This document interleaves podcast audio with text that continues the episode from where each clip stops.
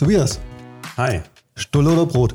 Ja, wir hatten das vorhin irgendwie, äh, für mich heißt das wahrscheinlich Stulle und Brot. Ähm, kenne quasi das Wort Stulle seit zehn Jahren, seitdem ich in Magdeburg bin. Ähm, Finde es auch total niedlich, also von daher gerne auch Stulle. Ähm, Und was hast du vorher gegessen? äh, das glaube ich, wir haben Pausenbrot gesagt. Janine, warum ist Tobias heute bei uns im Podcast? Tobias ist Teil der HR Campus Familie und ist äh, ein Unternehmen in Mitteldeutschland, was eine ganz spannende äh, Führungskultur hat. Äh, mit seinem Team äh, hat die UniNow App gegründet und entwickelt. Ähm, seit, ich glaube, seit, waren es jetzt über fünf Jahre? Ich bin mir nicht sicher, wird er uns gleich erzählen. Sind es vier Jahre? Fast fünf. Fast fünf Jahre schon. Und die geht ja ab durch die Decke, mittlerweile europaweit und hat ganz viele Awards gewonnen mit dieser App. Was es damit auf sich hat, das werden wir jetzt äh, erfahren in den nächsten Minuten. Also viel Spaß bei der Folge. Viel Spaß!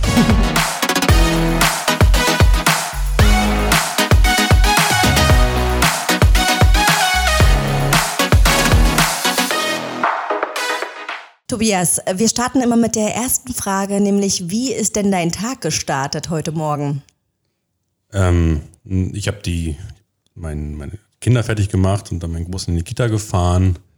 Und dann bin ich ja, ins Uninau-Büro gekommen und ähm, habe tatsächlich dann erstmal kurz meine E-Mails gecheckt. Du hast äh, hier studiert in Magdeburg an der Otto von Gericke Universität. Was hast du studiert? Was ist dein Hintergrund? Wo kommst du her? Und warum bist du hier geblieben? Warum bin ich hier geblieben? Okay. okay. ähm, ja, also ursprünglich komme ich aus Göttingen, da habe ich 20 Jahre gelebt, bin dort zur Schule gegangen, ähm, zwischenzeitlich ein Jahr in Amerika gelebt. Äh, so.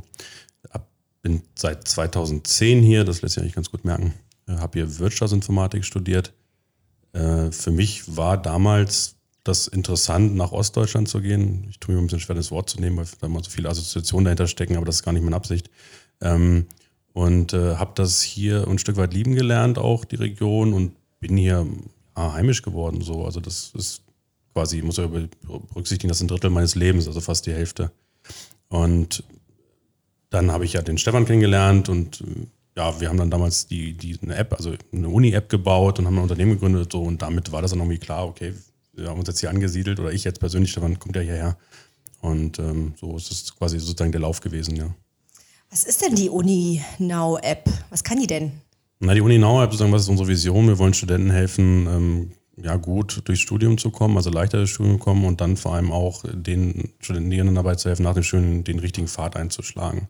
Das ist vielleicht auch so ein bisschen, wo dann nachher die Brücke herkommt, ähm, so warum, warum wir heute zusammensitzen. Ähm, wir glauben einfach, dass sozusagen man studiert etwas und viele wissen gar nicht, warum sie das tun in erster Linie und, und dann auch den richtigen Berufseinstieg zu finden, ist sehr, sehr wichtig. So.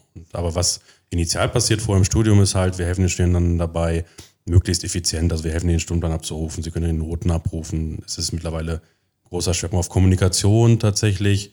Ähm, so, das ist natürlich in Hochschulen, da gibt es zum Teil über 30.000 Studenten und so und, und wie erreichen wir da jeden und so ein mobiles Thema ist natürlich da total signifikant und das haben Hochschulen aus unserer Sicht nicht so richtig begriffen und deswegen haben wir damals dann halt vor, vor fünf Jahren da eine Lösung angeboten und sind inzwischen, also in Deutschland an über 400 Hochschulen, wo das genutzt wird, aber auch europaweit, ich glaube an über 800 Hochschulen, aber der Schwerpunkt liegt aktuell auf Deutschland. Das ist ja meine Frage. Also ihr helft sozusagen äh, Studenten dabei, sich ihren Studentenalltag zu organisieren, viel besser durchs Studium zu kommen. Ja, so kann man das sagen. Also die Hypothese ist natürlich, okay, warum, warum studiert man? Und ähm, manchmal haben da auch andere Menschen andere Meinung zu, aber ich glaube mal, um zu lernen und irgendwie auch um sozial oder persönlich sich weiterzuentwickeln, also ein Persönlichkeitsprofil zu entwickeln. Dafür hat man, glaube ich, genau diese Zeit. Da gehören auch Partys und alles dazu. Das heißt, also, das ist gar nicht ausgeschlossen.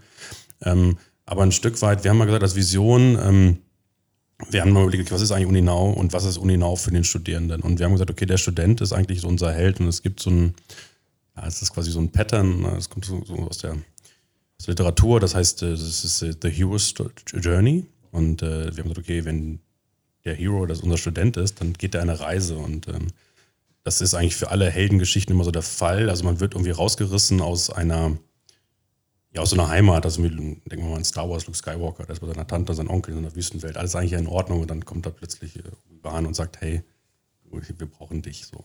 Und dann will er das auch eigentlich gar nicht. Und, aber dann tut er das halt und dann kommt man dieses, dieses Ungewisse. Und das hat der Student auch. Also wenn er studiert, dann ist ihm vieles nicht klar. Erste Wohnung, erstmal selbstständig sein, quasi nicht einen Lehrer zu haben, der einen irgendwie so gefühlt irgendwie abholt, sondern muss selbstständig halt den Weg finden und so weiter. Und dann kommen unterwegs halt auch so die ersten Herausforderungen, Das heißt, die erste Prüfung, äh, vieles, was da so eine Rolle spielt. Und ähm, da wollen wir unterstützen. Und was ist Uninau jetzt? Das ist im Prinzip der Sidekick. So, Sidekick für einen Helden. Das kennen wir zum Beispiel, ist ähm, Robin for Batman oder halt bei Luke Skywalker ist R2D2. Das heißt, es ist irgendwie, es ist nicht ein Mentor und es ist auch kein Begleiter. Also Begleiter ist irgendwie so Idefix für Asterix so. Ne? Aber ähm, so, ähm, sondern es ist halt mehr und das ist halt so jemand, der ist loyal, der, der, der, der hilft in der Not, ähm, der ist aber auch nicht streng, so, was ein Mentor eher wäre, so. Und das, das ist Uninau. Also Uninau ist sozusagen der Sidekick für den Studierenden, um das so ein bisschen abstrakt zu umfassen. Und das ist so das, was wir machen und überlegen uns immer, okay, in dem Kontext, immer zur richtigen Zeit die richtige Hilfe anzubieten. Mhm. Wie viele Studenten, darf ich noch ganz kurz? Aha. Ja, ich weiß, das brennt hier schon wieder unter den Nägeln. Wie viele Studenten nutzen denn diese App momentan? Du hast gesagt, über 800 Hochschulen, Unis ja. habt ihr gerade. Wie viele Studenten sind das so, dass ich eine Vorstellung habe? Naja, das ist immer die Frage, wie man es hat. Also ich glaube, insgesamt wird das über 700.000 Mal installiert. So. Wir haben gerade so im Monat sind so 150.000, die das aktiv nutzen. Und was krass ist sozusagen bei Uninau ist halt die Intensität, ähm, die genutzt wird. Also ich glaube, 40 Prozent nutzen das, glaube ich, mindestens sechsmal die Woche oder so. Das heißt also fast täglich und das ist halt so das, das was eigentlich, also wir haben irgendwie jeden Monat millionenfache Sitzungen so. Also das ist wirklich, weil das so intensiv genutzt wird. Ja, also da, da, ist noch absolut auch noch Luft nach oben. Ne? Also das ist, wir haben ungefähr zwei Millionen Studenten ähm, in Deutschland und so 50 Prozent, das ist ja das, was wir auch an manchen Hochschulen erreichen. Also wir haben Hochschulen, wo das über 15 nutzen. Und das ist schon unser Ziel, dass wir sozusagen ja, die Hälfte aller Studierenden helfen. Ich habe gelernt, es gibt nämlich äh, Student sein und es gibt die, die studieren. Ich war die, die immer äh, studiert hat und äh, nicht die Studentin. Jetzt könnt ihr euch selber euren Reim machen, was das bedeutet. Eine äh, neue Frage an dich, Tobias. äh, wir hatten ja gerade schon die Zahlen so ein bisschen, ne? also irgendwie verfügbar an über 800 Hochschulen, äh, 700.000 Downloads und so weiter. Das macht man ja nicht so nebenbei. Also wie ist denn euch das gelungen, diese Reichweite zu erzeugen und auch dieses Wachstum? In, meine ich, seid jetzt vier, fünf Jahre alt. Ist nicht selbstverständlich. Ähm, ja, also natürlich, klar, wir gucken immer, welche Hebel gibt es. Ähm, und ähm, sagen diese 800 Hochschulen, das ist es halt technisch verfügbar. Und jetzt ist natürlich immer die Frage, wie kriegen wir die Dringung hin? Und ein großer Schwerpunkt sind gerade Hochschulkooperationen. Wir haben dort ein krasses Wachstum auch dieses Jahr vor allem hingelegt. Ähm, wir sind inzwischen, glaube ich, haben, glaube ich, zwei neue Hochschulen, die, die monatlich quasi mit uns eine Kooperationsvereinbarung ähm, unterzeichnen, wo wir dann offiziell die Hochschule bieten und dazu dann sozusagen mit der Hochschule gemeinsam dann an weiteren Features arbeiten, um das noch besser zu machen. Und das ist halt für uns auch strategisch ganz wichtig, ähm, weil auch für unsere Vision, die wir vorhin angerissen haben, ähm, ist es wichtig, mit den Hochschulen zu kooperieren, weil es einfach mehr Möglichkeiten gibt, noch besser zu unterstützen. Und wenn natürlich so eine Hochschule dann zusammenarbeitet, ist es natürlich deutlich leichter, auch die Studierenden mit der App bekannt zu machen, als wenn man sozusagen nur als irgendwie als Drittanbieter da das halt über irgendwelche Ads macht oder so weiter. Ne?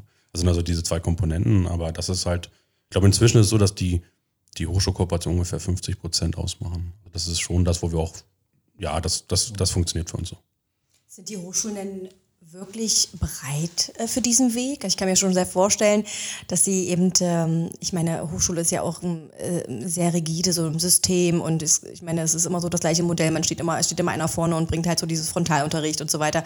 Und jetzt kommt jemand, der sagt, der macht eine App und äh, mischt jetzt quasi so ein bisschen auf. Also wie, wie ticken die denn so? Also sind die für so, solche Themen total offen? Ja, also immer mehr. Also ich glaube, Hochschulen realisieren auch, dass sie einfach nicht mehr auch, wir haben ja sozusagen eine Bewegung oder sozusagen eine Disruption gerade und das erreicht natürlich auch Hochschulen. Und äh, was hast du angesprochen, ja eher der Professor, der Lehrende, aber wir haben ja dann nicht mit mehr eigentlich mit Verwaltung zu tun. Das heißt, das sind Verwaltungsstrukturen, das sind natürlich die Entscheidungsprozesse langsamer, komplizierter, in dem Sinne natürlich mehr Leute mit, mit eingebunden werden und die Uni Nauerb als solches ist da, glaube ich, auch relativ tricky, weil wir halt irgendwie alle Bereiche anfassen. Das ist die Bibliothek, das ist das Rechenzentrum, das ist der Sport, also das sind alle Bereiche. Das heißt am Ende Stichwort Tages, Datenschutz auch, ne? Es ist ja, macht da ja, Datenschutz ist eigentlich nicht schwer. Ähm, ich glaube, es gibt halt Spielregeln, die muss man einhalten. Das sind Einwilligungen, die müssen sauber sein. Es muss dem Nutzer klar sein, was er da tut. So, das ist, glaube ich, das A und O. Das ist also alles machbar. Ich habe eher das Gefühl, was den Datenschutz angeht, dass da einfach noch viel Unsicherheit herrscht ähm, weil viele Meinungen rumschwören oder so, aber eigentlich ist es eigentlich relativ logisch. Und ähm, wir lassen die App äh, TÜV zertifizieren seit drei Jahren. Also der TÜV kommt einmal Jahr hierher, guckt sich das an. Ähm, wir, wir, dokumentieren alles sehr genau. Also da machen wir sehr, sehr gute Arbeit. Und das ist dann am Ende des Tages auch nie ein Kritikpunkt. Also etwas, worüber man spricht und man muss quasi da Aufklärung betreiben, man muss Vertrauen schaffen. Ähm, aber das ist kein Hindernisgrund, Uninau einzusetzen. Aber sag doch mal, ähm, was ist denn so das Besondere an euch? Also was macht denn euch besonders als Unternehmen? Was, glaube ich, bei uns sozusagen als Mindset ist, ist sozusagen diese Selbstverantwortlichkeit, dass ähm, jeder Verantwortung übernimmt bei uns, bei Uninau, in den einzelnen Bereichen und dort auch frei ist. Und das ist häufig ein Kulturschock, der da passiert, ähm, der aber dann sich nach einer Zeit auflöst. Und das ist nicht für jeden das Richtige, das ist auch ganz interessant. Das heißt, man braucht, man muss mal gucken, dass wir passende Leute finden, die gut hier reinpassen. Und da kommen wir halt auch so Richtung kulturelle Werte. Also das ist etwas, was sehr stark zugenommen hat bei uns, dass wir da den Schwerpunkt inzwischen drauf legen, dass wir gucken, dass Leute kulturell reinpassen und ähm, das Fachliche halt sekundär nur noch sehen. Das haben wir früher anders gemacht oder anders gesehen, wahrscheinlich auch, weil wir es nicht besser wussten. Ähm, aber das äh, ist extrem wichtig und das macht dann auch deutlich mehr Spaß, zusammenzuarbeiten. Wie macht ihr das? Also wie schaut ihr, dass jemand kulturell hier so reinpasst? Also lässt ihr ihn Probe arbeiten? Also wie kann ich mir das vorstellen? Genau, also tatsächlich ist es so, dass wir den Bewerbungsprozess auch so gestalten, dass wir immer erst das Kulturelle abklopfen und vorher gar nicht ins Fachliche reingehen. Weil wenn wir Bewerbungsgespräch, nennen jetzt mal, oder was jetzt mal Kennenlerngespräch. Also das Erste, was sie sagen, ist, hey, das ist hier kein Verhör, ja, sondern das ist hier ein Gespräch auf Augenhöhe, so wie wir das heute machen. Und das ist ganz wichtig, weil wir haben so einen Wert des Ehrlichkeit und Respekt. Wie soll das funktionieren, wenn ich das Gefühl habe, irgendwie da ist irgendwie quasi ja, ein falsches Machtverhältnis. So, das, das klappt dann schon mal per se nicht. So, das heißt, man muss erstmal quasi eine gewisse Lockerheit erzeugen, ähm, um sozusagen wirklich dann den Menschen wirklich so kennenzulernen, wie er ist. Weil ich meine, jetzt eine halbe Stunde, wenn ich mich bewerbe, da kann ich eine Maske aufsetzen, das kann jeder. So. Und vor allem, wenn ich mich dann auch noch vorbereitet habe im Vorfeld oder so. Das heißt, erstmal da gewisse Entspannung reinzukriegen und so, und dann kriegt man das schon zumindest grob schon relativ schnell raus, ob da eine Chemie da ist oder nicht. So. Und was wir halt auch sagen ist, ähm, wir wollen nicht nur dich kennenlernen, es ist uns wichtig, dass du Uninau kennenlernst und das möglichst gut. Also, und wir machen da auch keine Kompromisse und wollen auch jedem, der sich quasi, sag ich mal, nicht für Uninau entscheidet, aber quasi sich für Uninau interessiert, ähm, die Möglichkeit geben, für sich eine Entscheidung treffen zu können. So. Und so lange wollen wir auch nicht einen Vertrag geben. So, natürlich ist das alles ein Thema, aber und das heißt also, da ist als erstes dieses Gespräch, wo man schon mal guckt, da kriegt man relativ viel raus, das Kulturelle. Und wenn wir da das Gefühl haben, okay, das könnte passen, am Ende des Tages, dafür braucht man eine Probezeit. Man braucht dann eine gewisse längere Zeit, um das endgültig dann zu wissen. Aber zumindest kann man schon mal grob aussortieren. Also für beide Seiten. Nicht nur, dass wir, wir Leute aussortieren, aber auch die, die sich hier bewerben können, aussortieren, okay, Uni hinaus ist falsch Unternehmen für mich. Das ist immer auf, immer gleichberechtigt. Und dann kommt natürlich auch ein bisschen die fachliche Seite, wo wir schauen, okay, gut, wie fachlich qualifiziert ist jemand? Hat jemand genau das schon drei Jahre lang gemacht oder hat das vielleicht noch nie gemacht, aber hat Lust drauf? Und dann kann man sagen, okay, gut, alles klar, wenn das kulturell passt, dann können wir halt coachen, dann können wir da investieren, dann macht das Spaß. Und wenn das kulturell nicht passt, dann wo, wozu? Dann ist jemand eh spätestens nach einem hier weg, weil er sagt, hm, irgendwie, irgendwie so richtig fühlt sich das nicht gut an. Ja? Ich glaube, das Thema Spaß haben ist das Wichtigste, worauf wir achten. Das ist also, das ist auch leicht rauszufinden. Hat jemand wirklich Spaß an dieser Tätigkeit, also nicht Tätigkeit, an dieser Rolle, an dieser Verantwortung, die er da bekommt? Und das muss wirklich mit Ja, ganz starken Ja beantwortet werden. Und das kriegt man dann schon raus, ob jemand sagt, du eigentlich, ich mach's jetzt mal so, weil ich suche was oder so.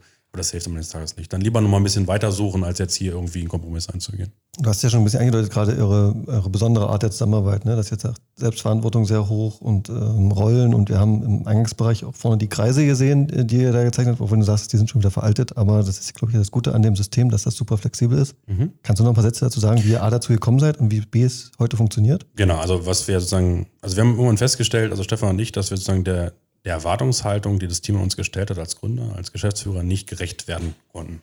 Das war immer relativ klar, das funktioniert so nicht. Und ähm, wir haben einen Investor, der ist aus der Schweiz, das ist der Frank Linkhammer und seiner Kollegin, die ähm, quasi Holokratie bei sich in einem Unternehmen, wo er Geschäftsführer war, das ist inzwischen nicht mehr da, die das eingeführt haben. Und die haben das damals eingeführt, also sie haben nach Wegen gesucht, das ist ja schon, ich weiß nicht, wie lange das her ist, aber bestimmt, also muss deutlich vor Hinau gewesen sein, also wahrscheinlich so acht Jahre oder so. Die hatten das Problem, dass sie nicht genug Leute finden konnten, die Führung übernehmen wollten. Sie haben Führungskräfte gesucht, aber die nicht gefunden haben. Hm, was machen wir jetzt, wenn wir keine Führungskräfte finden? Ähm, was gibt es da für Alternativen? Und dann kam halt so ein bisschen durch die Logik heraus, naja, was ist denn, wenn das Team sich in Art und Weise selber führen kann? Und haben damit sehr, sehr gute Erfahrungen gemacht und wir haben natürlich auch geredet, als er da mal investiert hat und fragte so, okay, wie, wie ist denn so, wo, wo, wo sind eure Probleme, wo, sind, wo seid ihr gut, wo habt ihr noch Verbesserungsbedarf? Und da kam halt das auch ein bisschen so auf und sagte, hey, so, wenn ihr das so weitermacht, dann geht ihr kaputt. Das hat er, glaube ich, so relativ O-Ton so gesagt. Und dann okay, gut, das ist ein erfahrener Unternehmer, da sollte man vielleicht mal darauf achten. Und dann hat er gesagt, okay, es gibt diese Holokratie und so weiter. Und er kam dann einmal ins Büro tatsächlich und hatte auch, machte auch Coachings, ich glaube unter anderem redet auch, weiß ich nicht, ob ich das sagen darf, aber ähm, der kam ins Büro und ähm, was er gemacht hat, ist, wir mussten, glaube ich, das ganze Team, jeder für sich, musste mal eine Woche lang ähm, Tagebuch führen, was er so tut. Und diese ganzen Aufgaben, nenne ich jetzt mal, wurden, wurden im Kreis gelegt und dann hat jeder das segmentiert. Das Bild, ähm, das Bild fängt an, der Haussegen hängt schief, oder wie ja, ist hier bei dir jetzt? naja, das ist, das ist nicht so abergläubisch. Ähm, und ähm, dann gab es ein, eine interessante Sache, die er gemacht hat. Er hat gesagt, okay, wer ist denn immer bei dieser Entscheidung mit eingebunden? Und das, was rauskam, ist, überall steht dann Stefan und Tobias und noch wer anders. So, und dann haben wir okay, und dann sagte er das Team irgendwann, hey, naja, eigentlich brauchen wir die ja gar nicht dafür. So, das war also dieser Mindset-Shift. Und dann haben ein paar Mitarbeiter, die hier waren, fanden das bescheuert. So, die sind heute nicht mehr da, ist auch total okay, das ist total in Ordnung. Und es gibt Leute, die sagen, hey, boah, das ist cool, irgendwie so, irgendwie, wir können ja viel mehr erreichen und eigentlich, eigentlich brauche ich ja gar nicht immer diese Nachfragen und so weiter. Und wir haben halt auch gemerkt, dass häufig werden wir halt, sollen wir eine Entscheidung abnehmen, die wir aber gar nicht besser treffen können. So. Und das ist halt, was die Holokratie macht, ist halt, die setzt halt ein paar grundlegende Regeln fest. Das heißt also die Art und Weise, wie zusammengearbeitet wird und die andere Seite quasi, wie man Verantwortung definiert und verteilt. Und, und das ist im Prinzip eine Art Framework. Und ich glaube, das ist im Prinzip auch einen gewissen Schutz an Führungskräfte, quasi sozusagen sie in ihrer Macht zu begrenzen. Weil ich glaube, das ist halt auch häufig ein Problem. Ähm, nicht beabsichtigt, aber wenn halt die ganze Zeit von dir erwartet wird, treffen eine Entscheidung oder so, dann machst du es halt die ganze Zeit.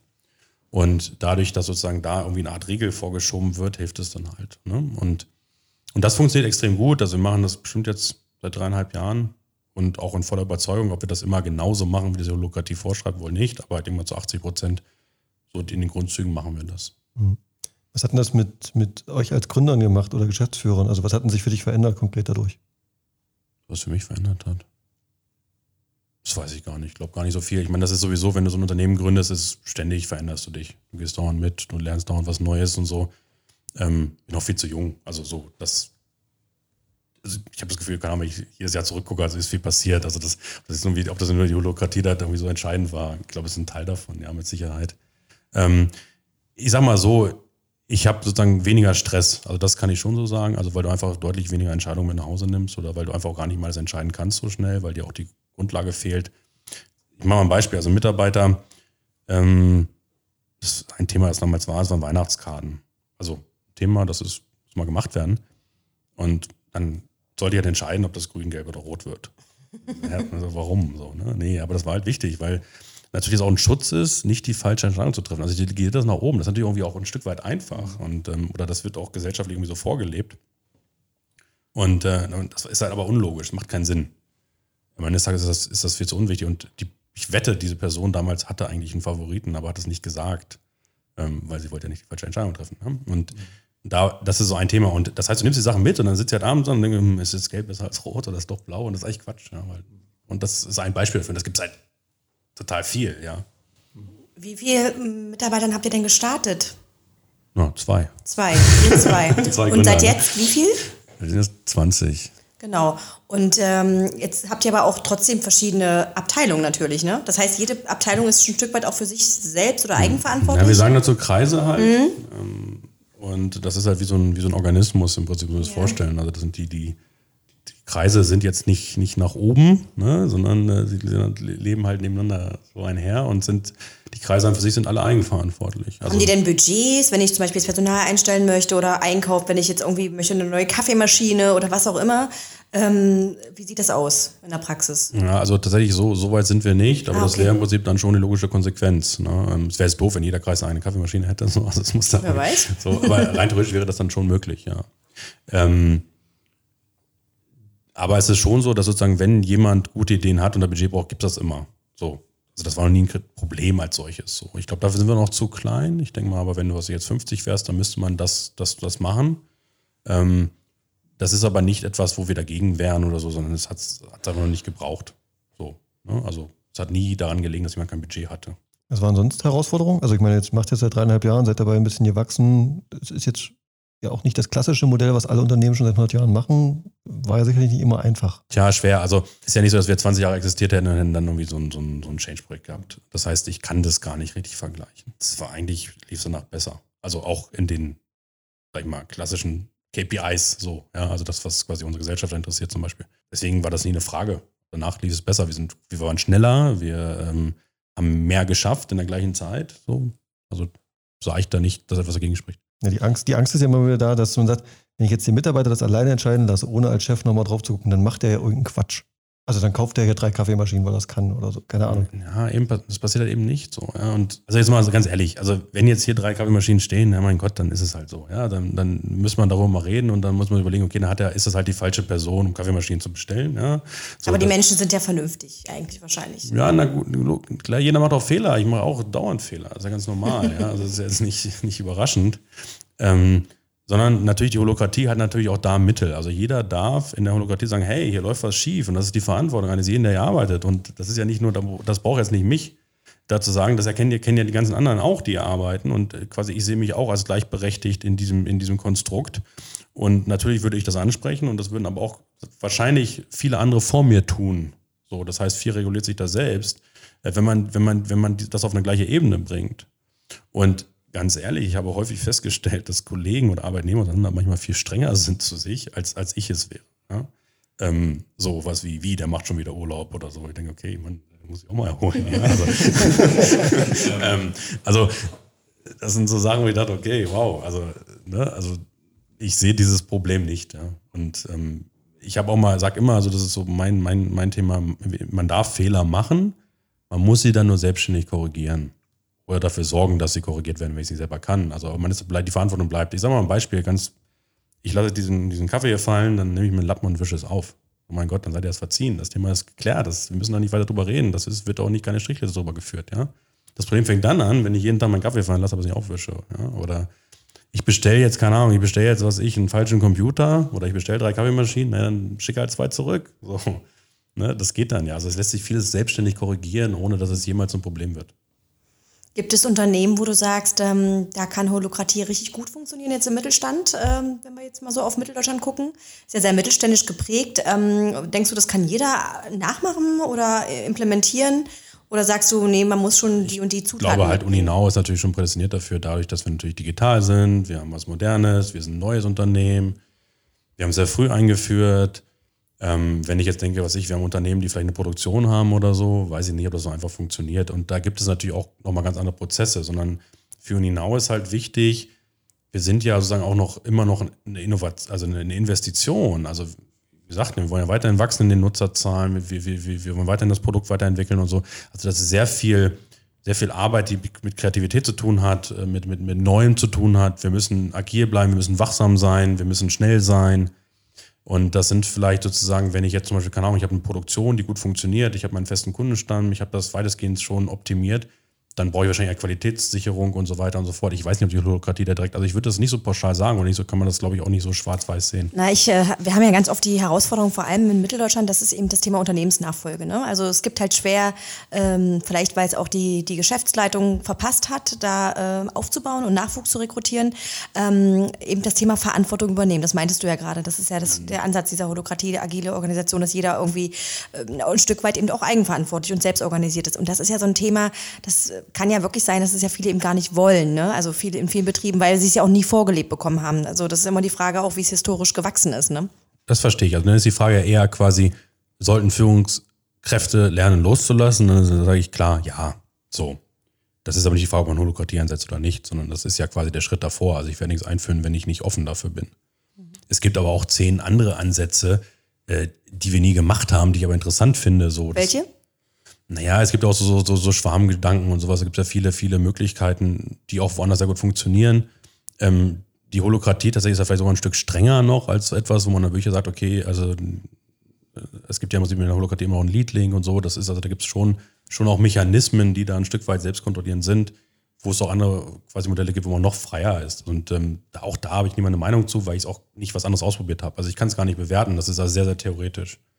Ähm, aber dass Führungskräfte loslassen müssen, da kommen wir so in Richtung New Work, da bin ich fest von überzeugt. Also das, was wir heute zum Teil haben in Unternehmen, die sind deutlich älter, darf man nicht, das heißt ja nicht, dass wir das falsch gemacht haben, sondern die haben wahrscheinlich das gemacht, was damals zeitgemäß und richtig war. Vorgelebt wurde. Ja, weiß ich gar nicht, ob man so, so streng sein muss an der Stelle, sondern einfach quasi, die Zeit hat sich verändert. Und wenn ich, äh, also sind viele Faktoren, die eine Rolle spielen. Also das Internet, das, das, das, das, das freie Wissen, das wir haben, Digitalisierung, jetzt natürlich Maschinen, die übernehmen und so. Also wir sind in einer ganz anderen Zeit als vielleicht noch in den 70er Jahren. Das muss man so mal so sehen. Ja? Da, da haben, wir ganz, haben wir ganz anders gearbeitet. Und deswegen weiß ich nicht, ob das falsch ist, aber ich glaube trotzdem, wenn sie natürlich überleben wollen, auch zukünftig, müssen sie mit der Zeit gehen. Und ich denke, das ist etwas, was vielleicht der eine oder andere noch nicht richtig erkennt oder vielleicht erkennt, aber es ihm schwerfällt, das noch jetzt zu ändern oder so. Ähm, und da kann ich mir schon vorstellen, dass das für manche schwierig werden wird, ja.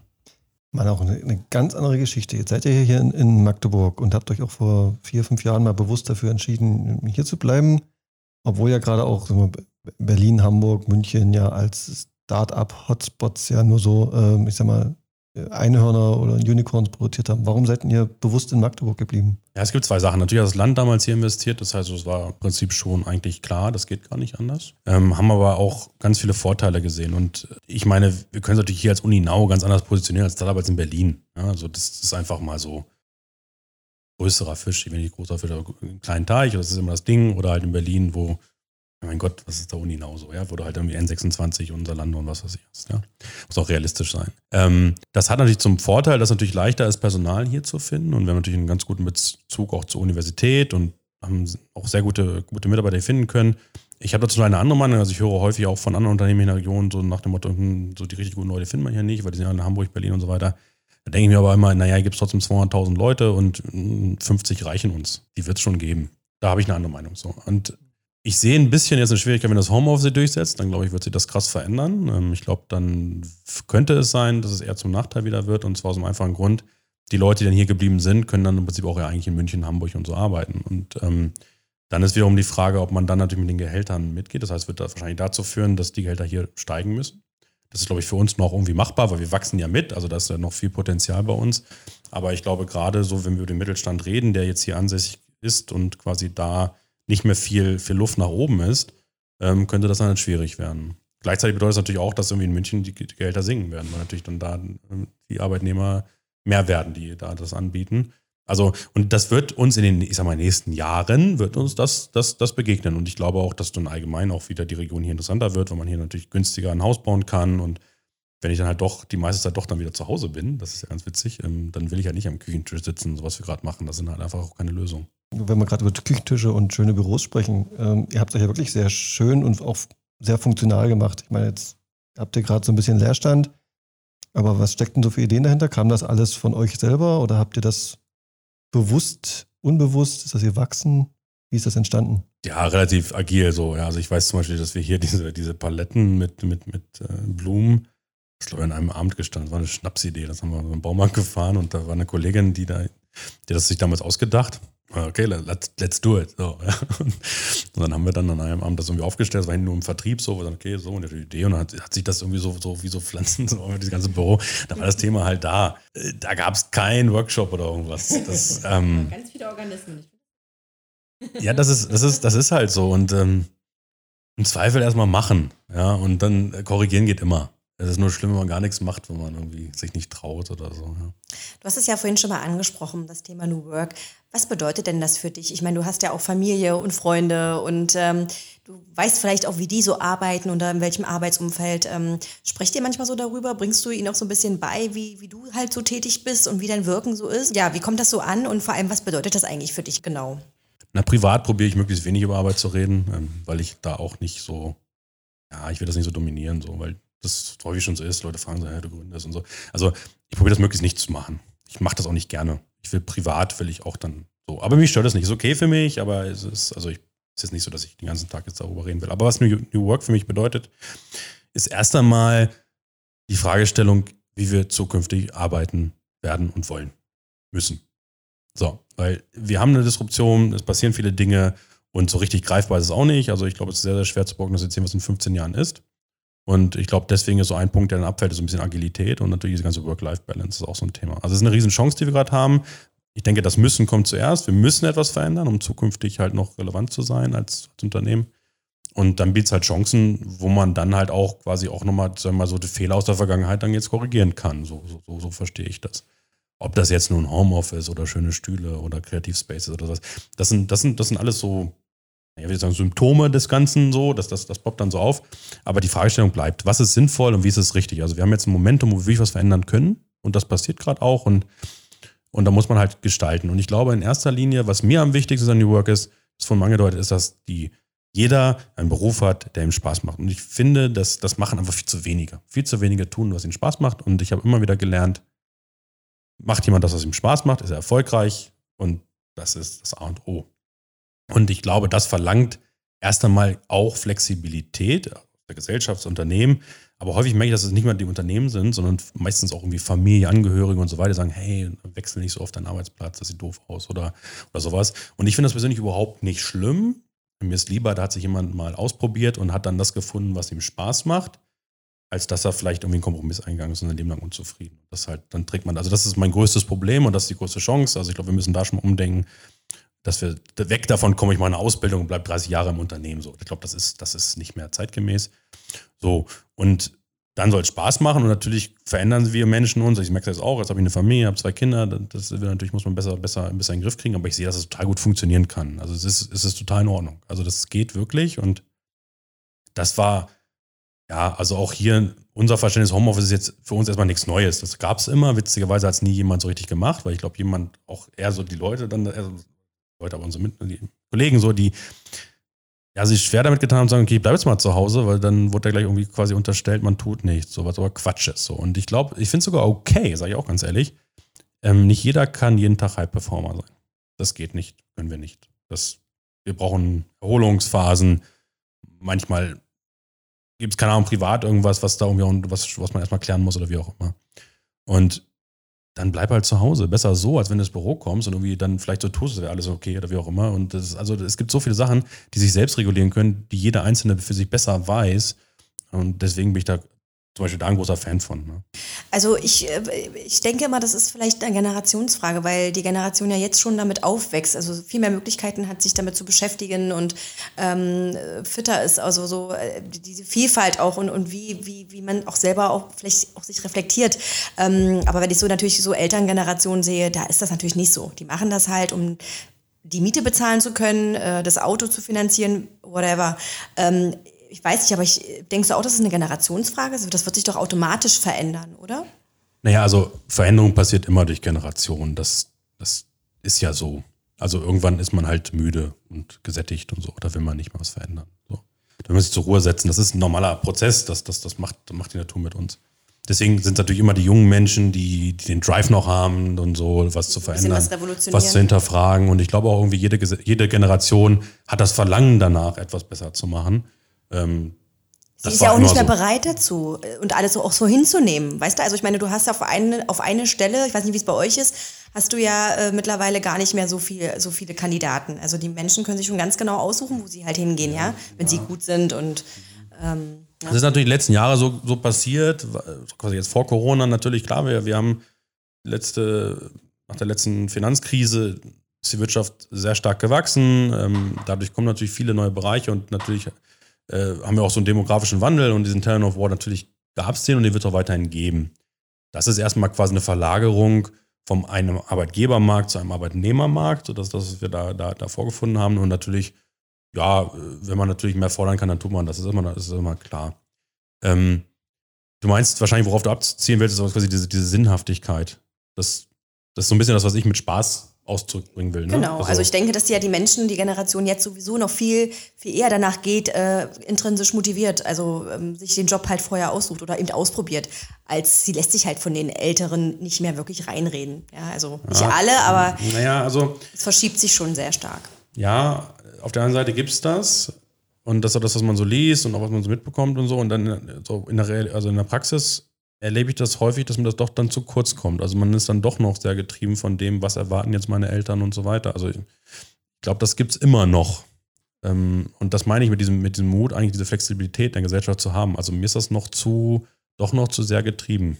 Mhm. Ich glaube, du brauchst halt diesen, diese Rahmen, die irgendwo gesteckt werden, die dir die Möglichkeit geben. Also, wie gesagt, Holocracy macht ihr ja, um, um diese Rahmen auch zu geben, damit die Mitarbeiter da drinnen sich frei entfalten können, das machen können.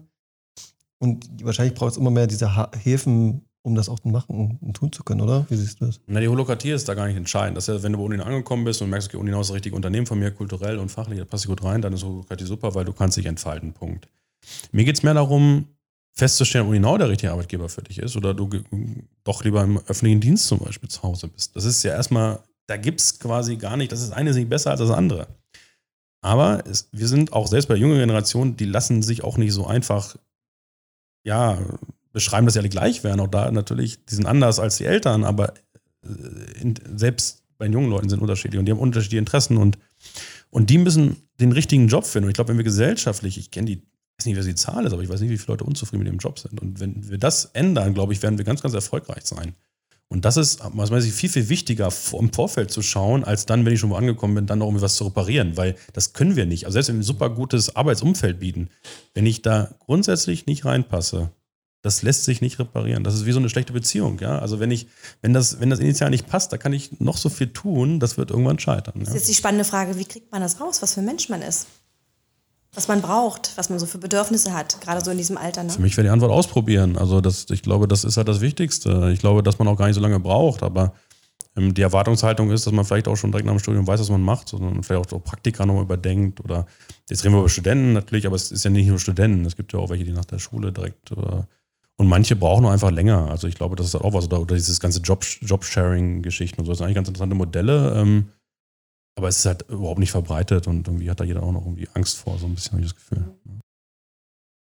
Wie läuft das bei euch in der Organisation? Ähm, habt ihr vorrangig Festanstellungen oder habt ihr eben auch Freiberufler beschäftigt? Die meisten wirklich angestellt, ein Freiberufler. Ähm, auch aus der Überzeugung heraus, dass wir die Leute suchen, die für Uni noch wirklich brennen und dafür das mitmachen. Das heißt nicht, dass sie jetzt zehn Jahre lang machen müssen, aber dass sie wirklich sagen, okay, zwei Jahre habe ich da richtig Bock drauf. So, das ist ja das, wonach wir suchen. Und wenn ich jetzt Freelancer bin, ist es meistens ein bisschen schwierig. Wir haben mal witzigerweise sehr gute Erfahrungen gemacht ähm, mit Freelancern, die jetzt bei uns noch Vollzeit arbeiten. Weil die quasi das, also die Nachteile, die sie im Freelancer als Freelancer hatten, jetzt hier quasi nicht mehr haben. Also zum Beispiel das Rechnungsstellen oder auf Geld waren und so. Das ist der Vorteil, wenn du angestellt bist, also mehr Sicherheit. Die aber durch die Holokratie so selbstständig arbeiten können, dass sie gar keinen großen Unterschied merken. Und das funktioniert unheimlich gut. Also ich glaube, Freelancer, die keine Lust mehr haben, Freelancer zu sein und eine Festanstellung, die passen hier richtig gut rein. Weil die auch kulturell gut passen, weil die das Selbstständige mitbringen. Und die haben dann witzigerweise keinen Kulturschock. Wie, wie schreibt ihr dann Stellen aus? Also schreibt ihr tatsächlich noch fachlich Stellen aus oder suchst du, sagst du, hey, Freelancer, meldet euch bei uns? Wir finden schon was, was ihr machen könnt. Ja, naja, witzigerweise, die finden dann irgendwie zu uns so mehr als mehr, weil das sich ein Stück weit rumspricht. Ähm, weiß ich gar nicht. Also, das wäre eigentlich eine Strategie, quasi zu gucken. Also, unzufriedene Freelancer zu finden. So, das muss ja irgendwie, also, so Wechselbereich. Es ist spannend halt. Also, ich habe so euch beobachtet auf also, LinkedIn. Also, da, äh, euer Recruiting-Team ist ja da auch sehr stark drin und äh, zeigt so ein bisschen Unternehmenskultur, gibt so ein bisschen Image und das macht Lust. Also, das macht, also, mich hat das total angesprochen. Ähm, ich like das auch immer fleißig, weil ich das echt gut finde, dass man mal so ein bisschen hinter, einen Blick hinter die Kulissen bekommt. Ich meine, welche HR-Abteilung macht denn das? Dass sie mal so ein bisschen äh, über Benefits spricht, dass sie, also öffentlich, weißt du, also so in einem öffentlichen Raum, das ist ja eher so, ähm, immer so vor, vorgehaltener Hand und immer so diese Barriere dazwischen. Und das finde ich halt gut, dass ihr das macht. Naja, das ist natürlich auch aufwendig. Das lockt ja, ja dann aber auch die an, die auch Lust haben darauf, ne? Also, ja, beziehungsweise passen, ne? Ich genau. sag mal so, die, die zur Uni noch reinpassen. Also ich glaube, das ist halt, ähm, wir probieren halt auch, auch im Bewerbungsgespräch wirklich das abzubilden, wie wir sind. Weil es am Ende sagt, nichts bringt, was vorzumachen, was du nachher nicht halten kannst. So. Äh, sind denn alle aus äh, der Region Magdeburg die Mitarbeitenden oder habt ihr auch Men Menschen, die remote irgendwo, was weiß ich, auf den Bahamas oder so arbeiten? Na, gerade weiß ich es nicht. Aber jemand auf. Wurde gerade diese Homeoffice. Also witzigerweise, ich glaube, einmal, einmal gab es einen Studenten, der hat irgendwie vom Strand mal irgendwie in so einem Call. Da war ich ein bisschen überrascht, das wusste ich nicht. Aber egal, who cares? Also der hat seinen Job gemacht und. Ähm, und äh, vielleicht noch mal so äh, Thema ähm, Corona-Zeit, also wo ja Homeoffice doch verstärkt ist. Also merkt ihr da noch eine krassere Veränderung jetzt hier äh, in-house äh, im Büro? Weil ich meine, es sind ja wirklich jetzt wenig Menschen da, sind alle quasi im Homeoffice. Ähm, vermissen die nicht ihre Kollegen oder die Gemeinschaft oder das Soziale? Wie, wie wirkt das so? Habt ihr so regelmäßige Calls, wo sich alle wiedersehen virtuell? Oder ja, also einmal im Monat haben wir mit allen so einen Call. Das ja. haben wir vorher im, im, im Büro gemacht. Ähm, das funktioniert ziemlich gut. Homeoffice hat bei uns sehr gut funktioniert. Das war irgendwie, der Switch hat einen Tag gedauert, weil wir eh schon immer alles auf dem Handy hatten. Wir hatten jeder hatte einen Laptop. Das war also bei uns kein großes Ding. Ähm, und durch die Holokratie sehr klar ist, wer welche Verantwortung hat. Das war also da ein Riesenvorteil. Also wirklich. Also das, das war kein, das hat nicht geruckelt. Das war ein fließender So, um die Frage zurückzukommen, es gibt Leute, die es gut finden und es gibt Leute, die sagen, ich muss ins Büro. Und das ist, glaube ich, auch ein wichtiges Learning. Homeoffice ist halt nicht für jeden etwas. Ähm, manche kommen halt besser klar als andere. Ähm, und manche brauchen einfach so einen, so einen, Kompromiss, mal so, mal so. so. So würde ich das bei mir sehen. Also ich bin auch gerne dem Homeoffice, gerade wenn ich mal was abarbeiten will. Das ist ja doch weniger Störfaktoren. Ähm, also das kann man, glaube ich, nicht pauschal sagen. Und ich glaube auch nicht, egal ob nun das, ob das in Gesetze werden oder nicht, also Uninau wird niemals so zurückkommen. Also wird immer die, die Flexibilität bleiben. Weil es gut funktioniert und ich auch daran glaube, und das war auch vor Corona schon so. Siehst du denn vielleicht ähm, die Zukunft? Hast du so eine Vision oder eine Vorstellung vielleicht für dich oder dein Unternehmen? Ähm, weiß nicht, also wie sieht die Zukunft für dich aus, der neuen Arbeit? Ja, die Vision wäre, dass, dass jeder zufrieden ist mit seinem Job.